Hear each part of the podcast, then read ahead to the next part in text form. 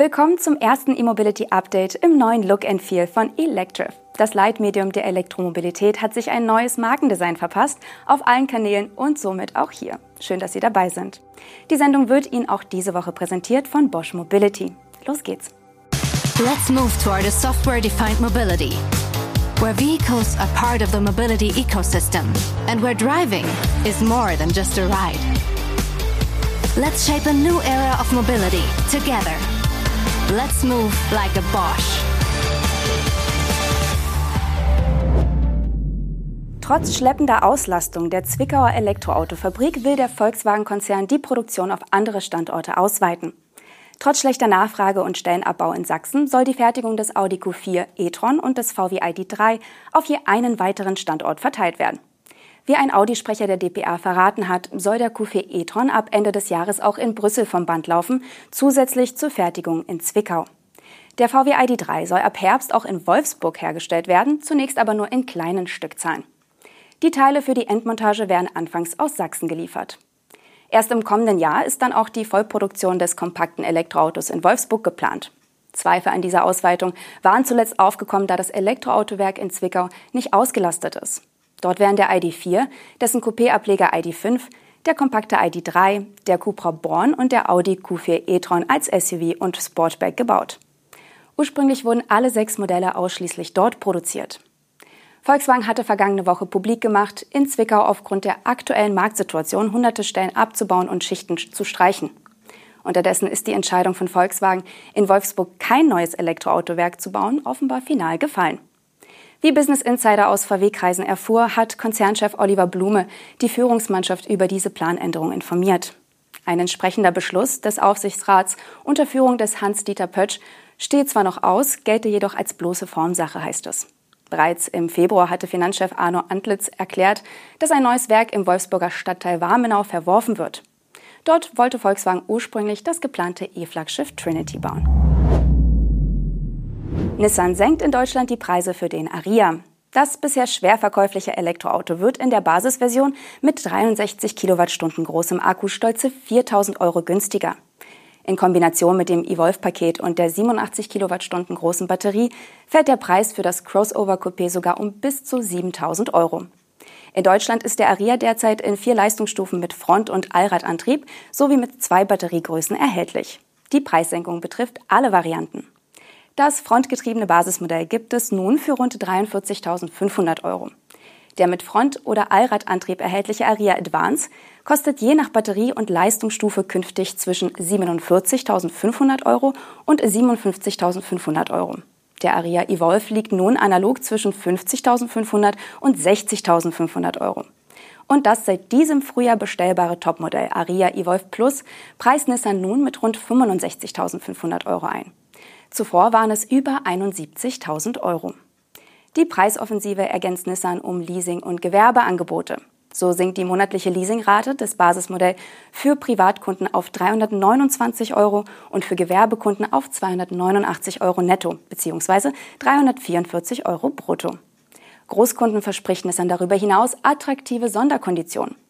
Die neuen Preise machen unser Crossover Coupé noch attraktiver, wettbewerbsfähiger und so einer breiteren Kundschaft zugänglich, sagt Vincent Ressot, der Geschäftsführer der Nissan Center Europe GmbH.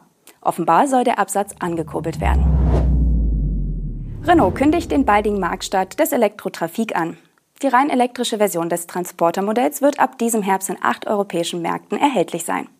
Konkret handelt es sich dabei um den Heimatmarkt Frankreich sowie die Länder Großbritannien, Irland, Belgien, die Niederlande, Schweiz, Italien und Deutschland. Ob das leichte E-Nutzfahrzeug in allen Märkten zeitgleich in den Verkauf geht, verrät Renault nicht. Auch zu den Preisen machen die Franzosen bislang keine Angaben. Vorgestellt hatte der Hersteller den Trafik mit E-Antrieb schon vor rund einem Jahr.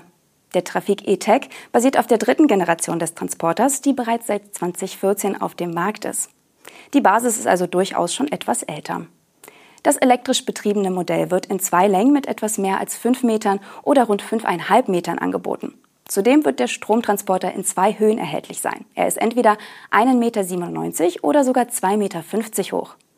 Laut Renault wird es den Stromer in drei normalen Kastenwagenversionen und zwei Kastenwagenversionen mit Doppelkabine geben. Wie üblich bei seinen leichten Nutzfahrzeugen betont Renault die modulare Varianten und Ausstattungsvielfalt. So wird es den E-Trafik auch als Plattformfahrgestell geben, je nach Ausführung mit 5,8 bis 8,9 Kubikmeter Stauvolumen. Der E-Antrieb des Trafik kombiniert einen 90 kW Motor mit einem 52 Kilowattstunden großen Akku.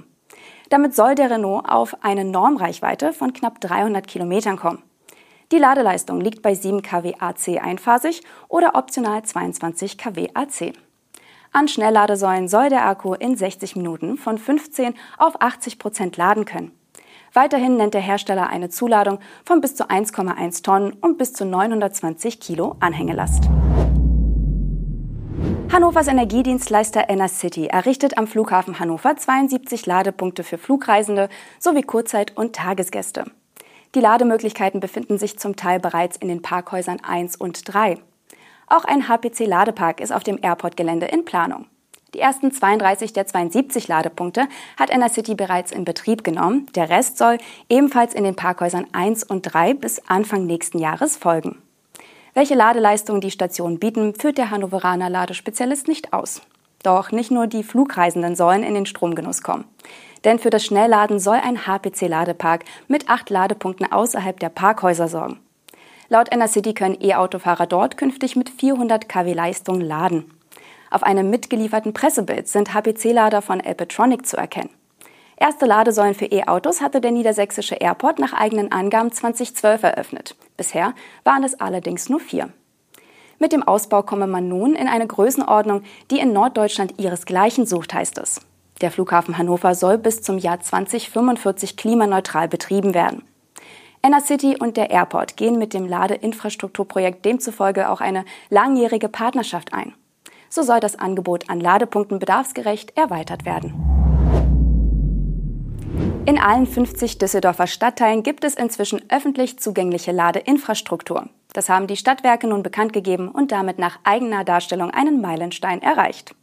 Den nächsten Erfolg wollen die Stadtwerke schon Ende des Jahres feiern.